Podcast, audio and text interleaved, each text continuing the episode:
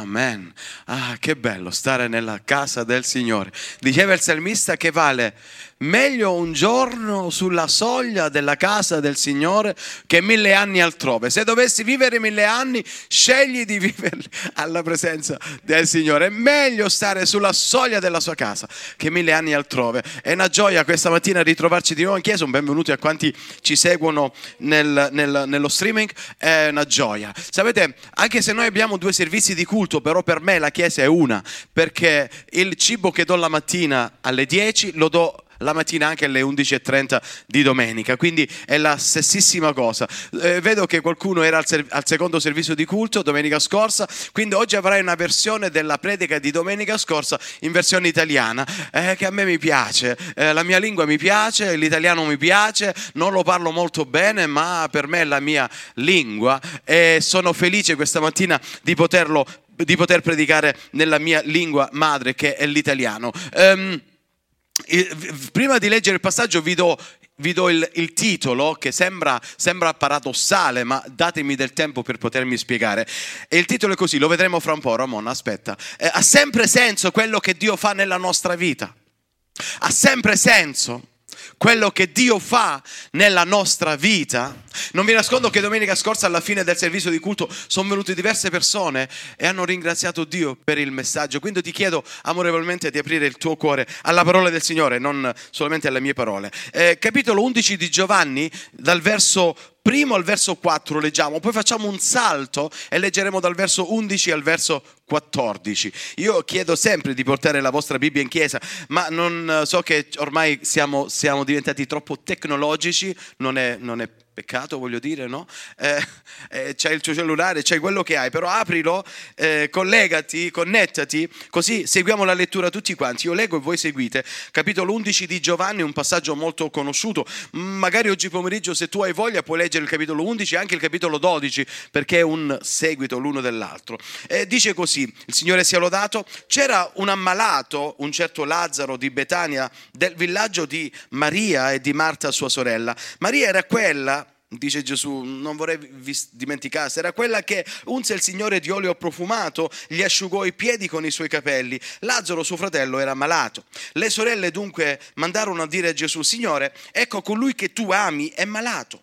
Eh, Gesù, udito ciò, disse: Questa malattia non è per la morte, ma è per la gloria di Dio, affinché per mezzo di essa il figlio di Dio sia glorificato. Di essa la malattia. Il, versetto 11 a 14. Così parlò ai discepoli e poi disse: Il nostro amico Lazzaro si è addormentato, ma vado a svegliarlo. Perciò i discepoli gli dissero: Signore, se egli dorme sarà salvo. Or Gesù aveva parlato della morte di lui, ma essi pensavano che avesse parlato del dormire, del sonno. Allora Gesù disse loro apertamente, senza barriera, senza limiti, Lazzaro è morto. Sappiatelo che Lazzaro è morto. Ha sempre senso quello che Dio fa nella nostra vita? E sono molto riflessivo in questi ultimi tempi ehm, sto vedendo tante cose che non sono di mio gusto, di mio gusto a livello, cioè da persona spirituale sto parlando, da uomo di Dio. Eh, e dico, Signore, aiutami a portare ciò, il cibo, quel cibo che tu desideri che la Chiesa, di cui la Chiesa si ciba. Può essere, dicevo, paradossale il messaggio di questa mattina, ma vi chiedo di avere pazienza e di stare molto attento. Come può esistere in un mondo in cui crediamo che Dio sia l'onnipotente? Come può esistere il male? Eh, come mai accadono così cose brutte nel mondo? Eh, nel quale crediamo che esista un Dio che è attivo, un Dio che fa di tutto per poter salvare l'umanità. E come mai succedono cose terribili alle persone che secondo il nostro punto di vista, sempre secondo il nostro punto di vista, come mai succedono cose terribili alle persone che in genere non fanno nulla di male? Perché succedono simili cose? Eh, a volte noi siamo anche noi coinvolti da questa filosofia molto umanistica che devono morire solo, i, solo, solo chi fa le cose brutte.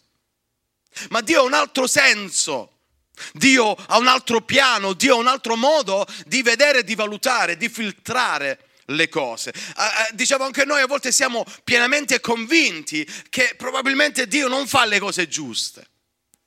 Ha sempre senso quello che Dio fa nella mia vita posso realmente capire l'operato di Dio nella mia vita. E questa mattina perdonatemi fratelli, so che non ce ne siete, ma fatemi fare il mio lavoro questa mattina. Non vorrei parlare a, a, alle persone che sono super spirituali questa mattina, non vorrei parlare a quelle persone che fanno parte di quella alta società spirituale o che si trovano in tutte le chiese qui sulla terra. Non vorrei parlare a quelle persone che hanno l'apparenza di non avere mai avuto problemi. Uh, non vorrei parlare a quelle persone che hanno sempre una parola dolce per tutti quanti. Non vorrei parlare a quel tipo di persona che riescono a trovare sempre una risposta a tutto del tipo Dio conosce ogni cosa.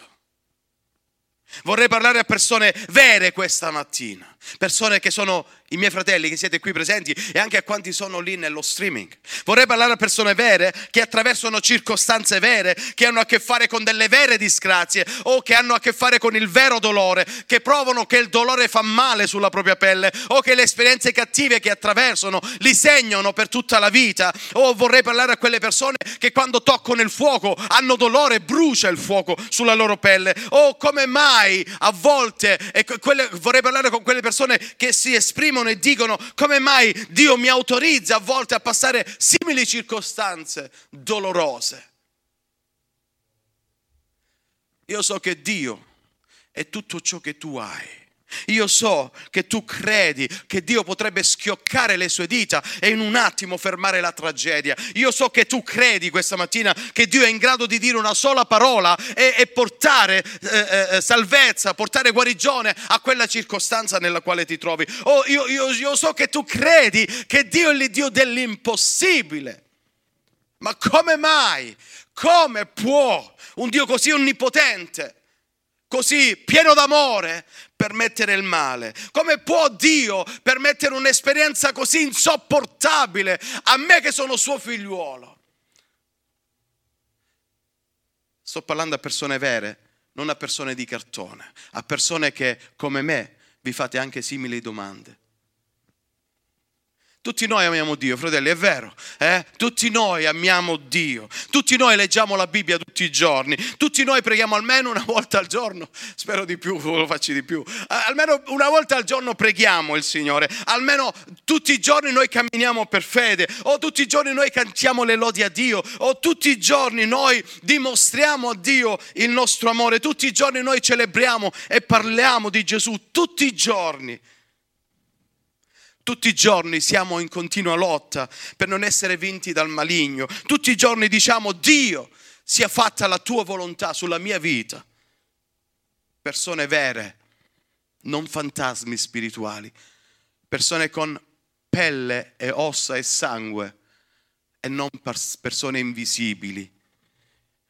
Persone vere che amano un Dio che è vero Nessuno di noi metterà mai in discussione, né io né voi, mai sia, nessuno di noi metterà mai in discussione l'operato di Dio, ma siamo onesti questa mattina, va bene, siamo tra di noi, siamo onesti questa mattina. Comprendiamo sempre tutto ciò che Dio fa nella nostra vita e, e, e poi è utile capire il suo operato, eh fratelli? Siamo onesti questa mattina con noi stessi. Noi non pensiamo mai che Dio faccia errore, no, non affermeremo mai, mai, non affermeremo, non diremo mai che Dio non, non, è, non è capace di risolvere le circostanze. Ma questa mattina ammettiamolo. Non è vero che a volte attraversiamo delle circostanze le quali frantumano la nostra fede, delle situazioni, delle circostanze, delle circostanze le quali la, sotto, sotto, i piedi delle quali la nostra fede, la nostra fede viene, viene, calpestata. E a volte camminiamo come degli zombie, riconoscendo sì la potenza della parola di Dio, riconoscendo sì l'onnipotenza di Dio, ma a volte è solo una convinzione mentale e mai una convinzione di cuore. A volte è un dire con le labbra, e non abbiamo una convinzione spirituale. Dicevo all'inizio che questa predica all'inizio può sembrare paradossale. Giuseppe, ma che cosa stai dicendo? Tu Gesù, dicevano le sorelle, sei stato sempre con noi. Oh, quando abbiamo fatto le feste eri sempre qua, quando ti abbiamo invitato eri sempre qua, abbiamo mangiato con te, abbiamo camminato, oh, ci siamo divertiti, sei stato sempre un amico, tu stesso ci definisci tuoi amici, ma ora che Lazzaro è morto, tu non ci sei. Sapete, voglio darvi questo piccolo consiglio, come l'ho dato a me in questi momenti, in questi giorni. Non avere mai paura di raccontare a Dio i tuoi sentimenti non avere mai paura di raccontare a Dio quello che c'è nel tuo cuore, tanto Dio lo vede sowieso, dicono in, in, tedesco, no? Tanto Dio lo vede, Dio legge il nostro cuore. Non avere paura di dare alle tue lacrime delle sillabe, anche se possono sembrare amare, ma racconta a Dio, come quella donna dal flusso di sangue, racconta a Gesù tutta la verità, perché tu sei una persona vera sei un uomo, una donna spirituale, ma sei anche fatta di debolezza, di carne e ossa come sono tutti quanti figliuoli di Dio. Non avere paura di dire al Signore, Signore per me personalmente non, non, non mi tenere, ritenere colpevole, ma quello che sta succedendo nella mia vita non ha senso. Cosa succede nel capitolo 11? Dai, corriamo. Cosa succede nel capitolo 11? Eh, ve- velocemente voglio dirvi, conoscete la Bibbia, ma fatemi, fatemi, fa- fatemi divertire alla presenza del Signore. Gesù è vicino a Betania, è a circa tre chilometri di distanza, eh, come abbiamo letto, dove abita Marta, Maria e suo fratello Lazzaro. Eh, lui abita in questa, in questa, città, in questo paese, in questa contrada di nome Betania, abita, abita, un suo amico, un amico di Gesù, Gesù lo definisce suo amico, eh, si chiama Lazzaro e questo Lazzaro ha due, sorelle, ha due sorelle, Maria e Marta. Lazzaro si ammala di una malattia che lo porterà sull'orlo della morte, ma poi morirà. Nessuno si preoccupa Nessuno dice ok andiamo, adesso andiamo a portarlo dal professor tal de tali, dal medico tal de tali, perché Lazzaro ha un amico. E, che il solo nome è garanzia di salvezza. Lazzaro ha un amico che, che a nominare il nome di questo amico eh, succedono cose strabilianti. Succedono cose potenti. Questo amico di Lazzaro si chiama Gesù e Gesù fa potenti miracoli. Perché andare a scomodare gli altri? Noi abbiamo un amico, preghiamo il nostro amico Gesù. Questo Gesù fa miracoli, apre gli occhi ai ciechi, o fa camminare gli zoppi, fa parlare i muti, fa ascoltare, fa, fa, fa udire i sordi, o addirittura questo Gesù è capace a risuscitare i morti.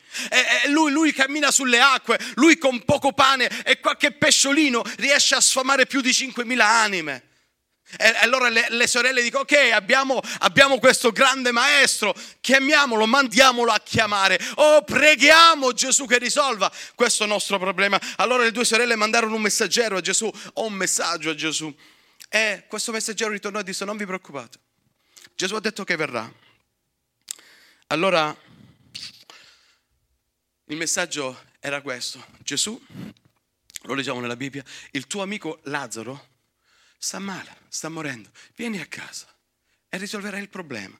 Allora Marta, contenta come al solito, lei facendiera di casa come tante belle nostre sorelle, eh, eh, disse a Maria sicuramente, io fantastico un po', ma fatemi, fatemi fantasticare nel senso buono, disse, ehi Maria, sai che faccio? Comincio a cucinare qualcosa, vado al mercato a comprare qualcosa, perché quando Gesù verrà, lui metterà le mani sul Lazzaro, lui guarirà e noi faremo gran festa alla presenza del Signore, perché questo è quello che io penso, questo è quello che Dio fa, come, come, come, come un, un, una macchina dove metto il mio euro e mi scelgo quello che io voglio, il caffè con latte, il caffè senza zucchero, senza latte. Oh Dio, penso che sia un Dio che appena prego, Lui è disposto a fare ciò che io dico.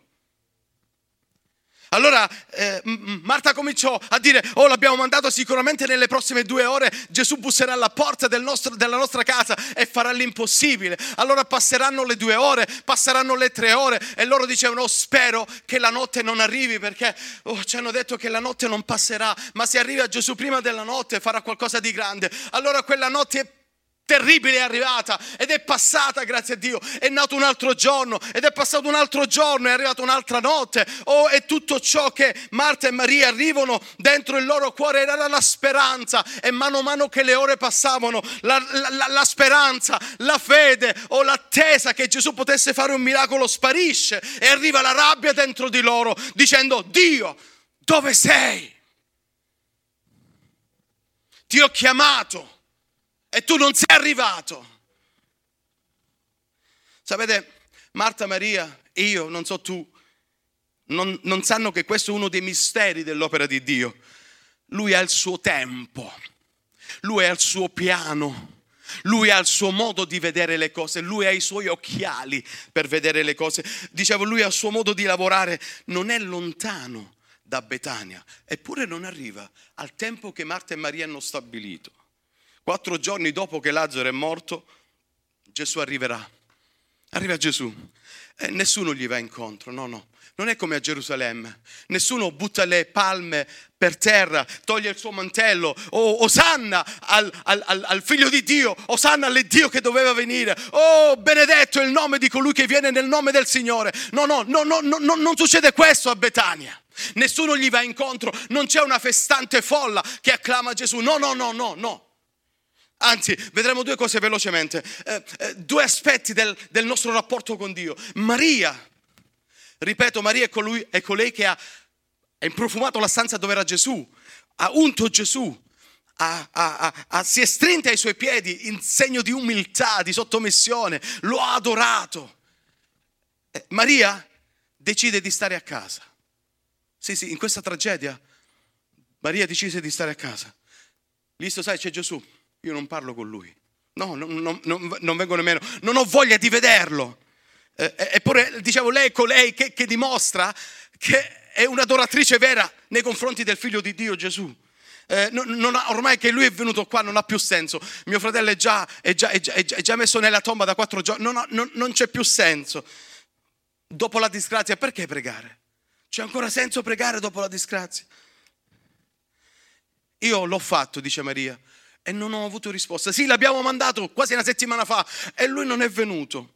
Lei, lei sta in casa e non vuole saperne di Gesù. A volte come noi Pensiamo che Dio non risponde alle nostre preghiere e non ha più senso pregare, non ha più senso andare in chiesa, non ha più senso chiamare il pastore, non ha più senso chiamare i fratelli, non ha più senso chiedere aiuto, non ha più senso cercarsi degli amici spirituali che comprendono la mia disgrazia e mi dicono aiutatemi a uscire fuori da questo tunnel, oh, ho bisogno di preghiera, ho bisogno di stare con voi, ho bisogno di stare con Dio. No, eh, come Maria noi ci rintaniamo in casa e non vogliamo uscire anche quando c'è la presenza di Cristo. Cristo Gesù. Marta invece è diverso. Marta gli dicono, ehi Marta, c'è Gesù. Marta lascia ogni cosa, lascia i suoi fazzolettini o lascia, lascia, tutto quello che aveva per piangere o lascia le sue amiche che la circondano, che cercano di consolarla e lei trova rifugio in Gesù. Marta, proprio quella Marta che, alla quale Gesù disse, ehi Marta, sorry, ma Maria ha scelto la parte migliore, proprio quella Marta. Oh, lei invece corre e trova Gesù. Ma prima, ma prima di far, far, far, far, parlare il figlio di Dio, prima di far, parlare l'alfa e l'omega, prima di far parlare il creatore di cielo e terra, ancora prima di far, di far di far esprimere il figliuolo di Dio, che è il consolatore delle anime nostre, ancora prima di far parlare il Messia, lei gli corre incontro e con il suo dito indice lo accusa e gli dice, oh se tu fossi stato qui, mio fratello non sarebbe morto due aspetti della nostra vita, del nostro rapporto con Dio. Ci rintaniamo e a volte giudichiamo Dio o con il nostro bel indice vogliamo come, come, come, come, una spada a doppio taglio, come un coltello tagliente, ce la prendiamo con Dio dicendo, oh Dio se tu fossi stato qui non mi sarebbe successo questo e quest'altro. Signore, lei si esprime così nella Bibbia. Se tu fossi stato qui, mio fratello non sarebbe morto. Oh, se tu fossi venuto quando io ti ho pregato, se tu avessi, avessi, avessi, avessi, avessi mandato la tua grazia quando noi l'abbiamo chiesto.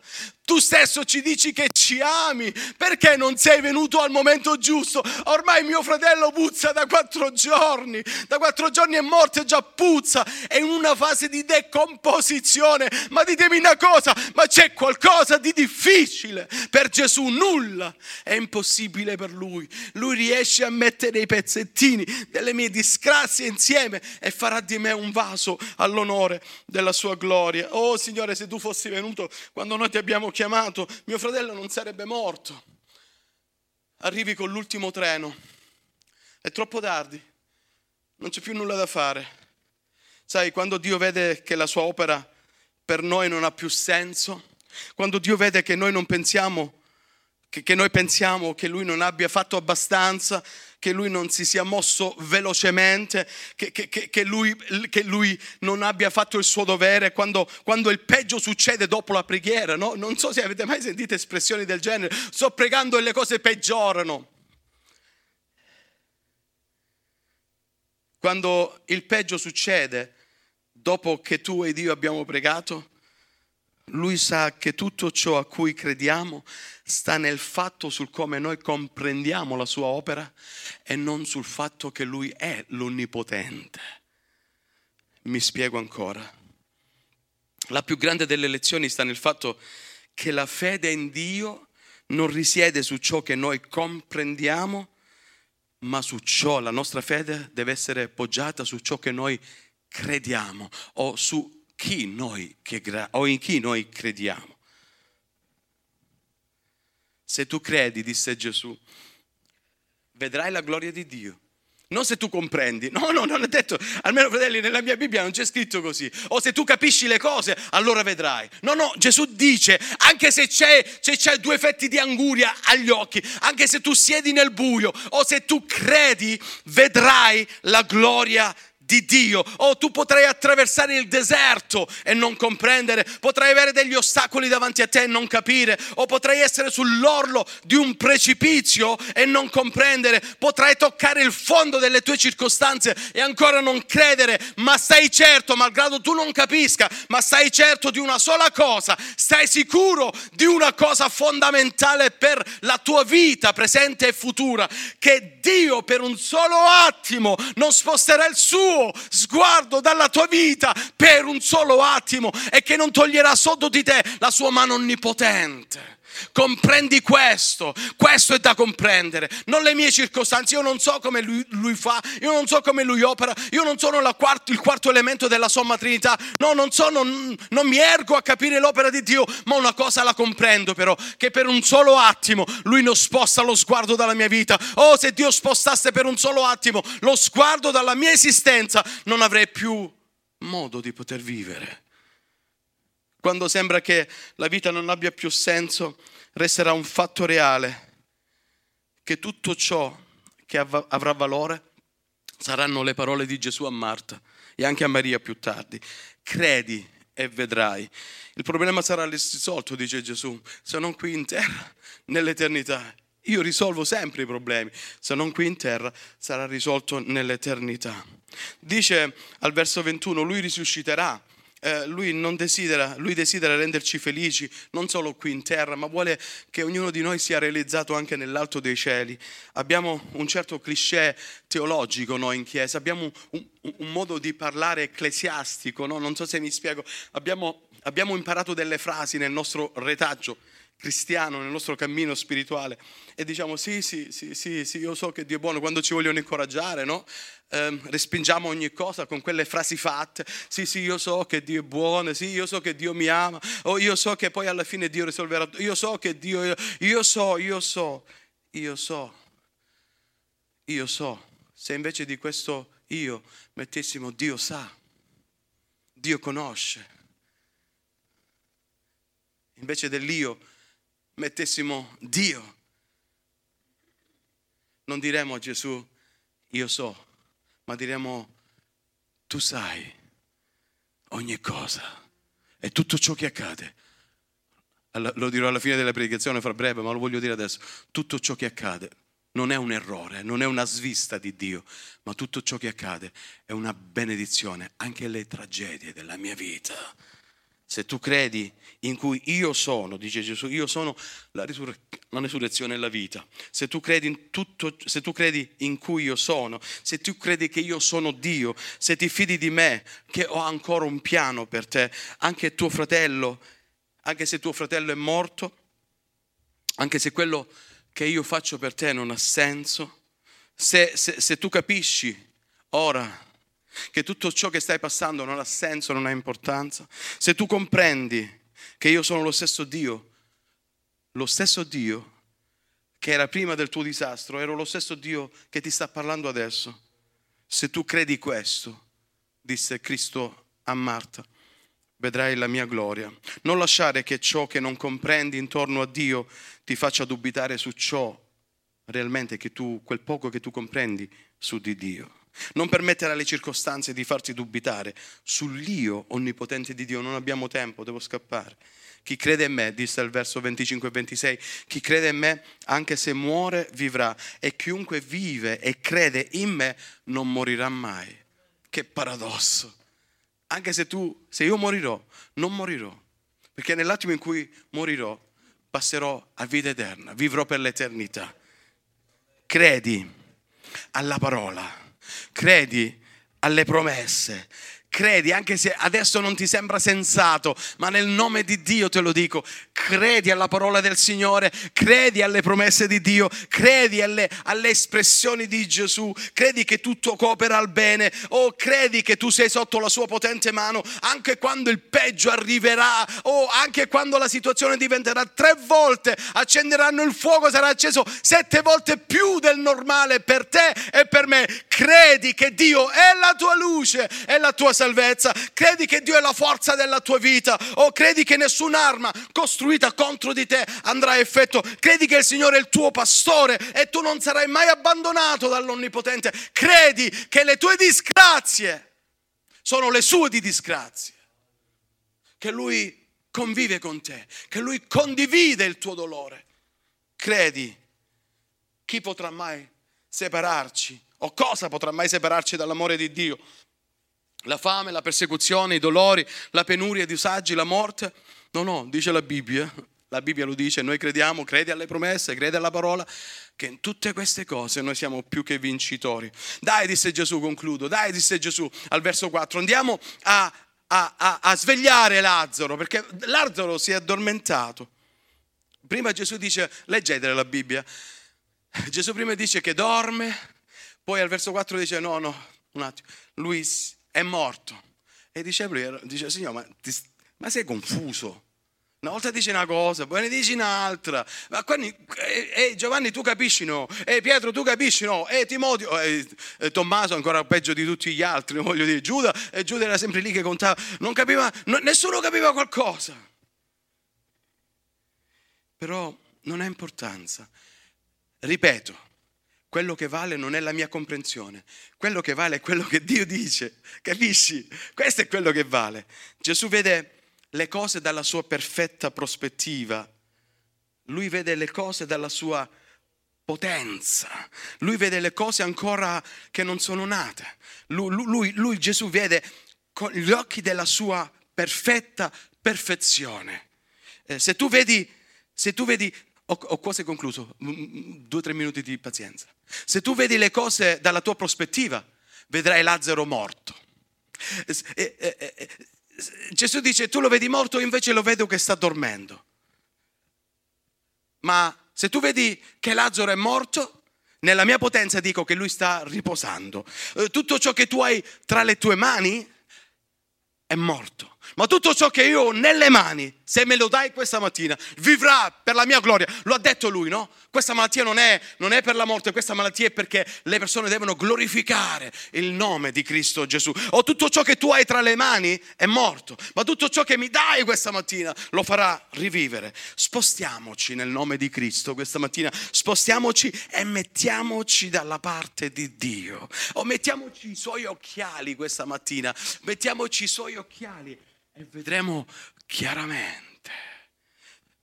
Ascolta, guarda che bella questa espressione. Tu vedi i tuoi nemici?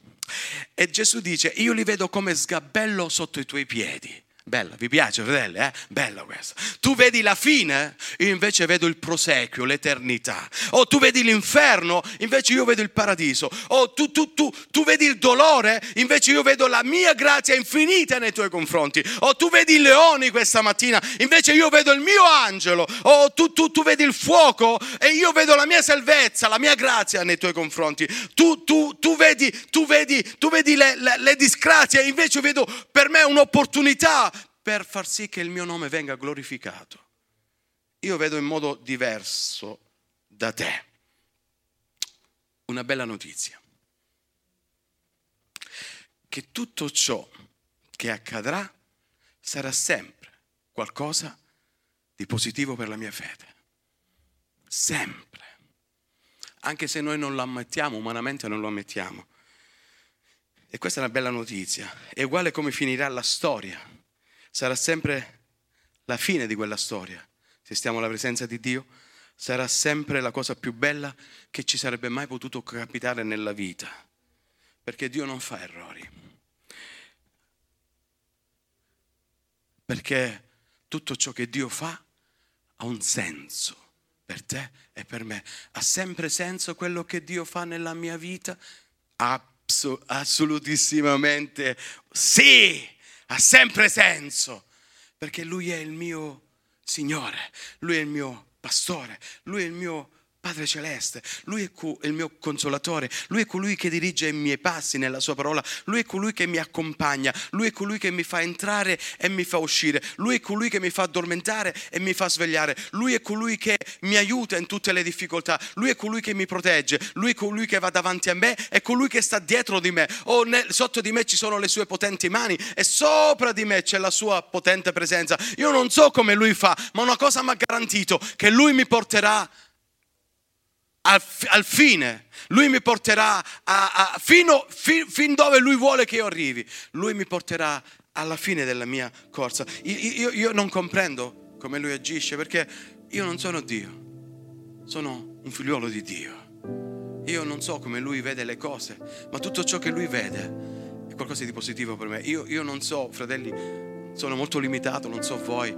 Io, io, non so perché lui a volte sceglie delle esperienze da farmi passare, non lo so, ma so che quelle esperienze sono una, una benedizione per me, anche se quelle esperienze possono risultare alla fine dolorose, che mi mancherà qualcosa, ma io sono che, convinto che colui che ha iniziato un'opera in noi, non la lascerà così, la porterà a termine. Bene, questo termine, questo fine, questa, questa, questa, questa, conclusione sarà la famosa ciliegina sulla torta.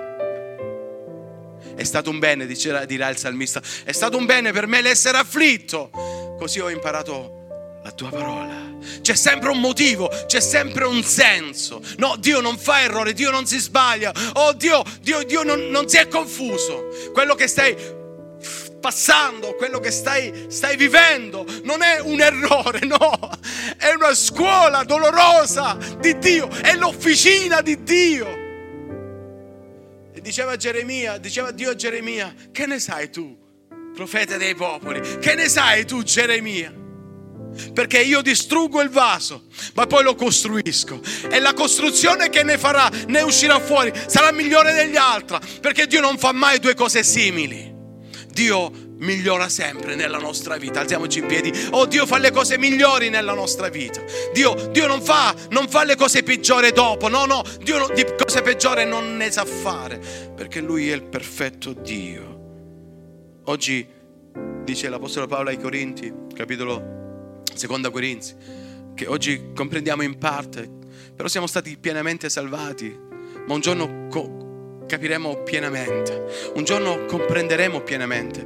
Appena arriverai in cielo, in un attimo la tua testa, il tuo cervello riceverà tanti tanti di quegli input, tanti di quelle notizie e poi per un attimo ti ricorderai, oh Signore, oggi ho capito, oh Dio mio perdonami, adesso ho compreso perché ho attraversato quello, perché ho fatto quello, perché, perché hai permesso questo, perché è successo oggi, adesso ho capito prima non riuscivo a capire. Ma quando la perfezione sarà arrivata, oggi non siamo nella perfezione, siamo in una salvezza perfetta, ma viviamo in un mondo imperfetto.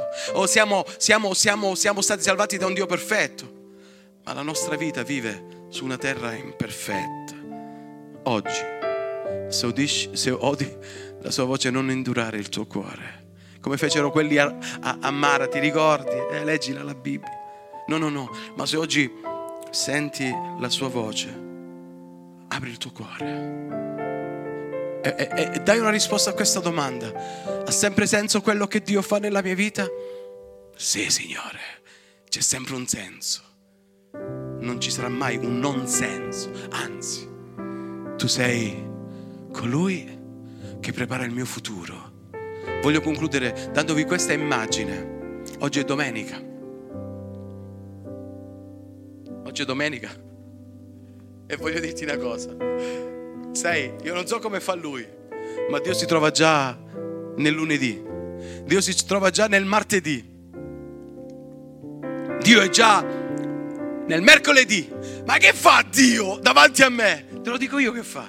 Prepara il tuo futuro. Prepara il tuo futuro, toglie le pietre dalla, dalla, dal, dal, sentiero, o toglie i nemici, costruisce una torre, o costruisce una siepe, o costruisce qualcosa. Affinché, come dice il salmista, il tuo piede non inciampi. E se ci sarà una fossa di leoni su questo sentiero, non avrà un non senso. Se ci sarà una fornace ardente di fuoco, non avrà un, un non senso.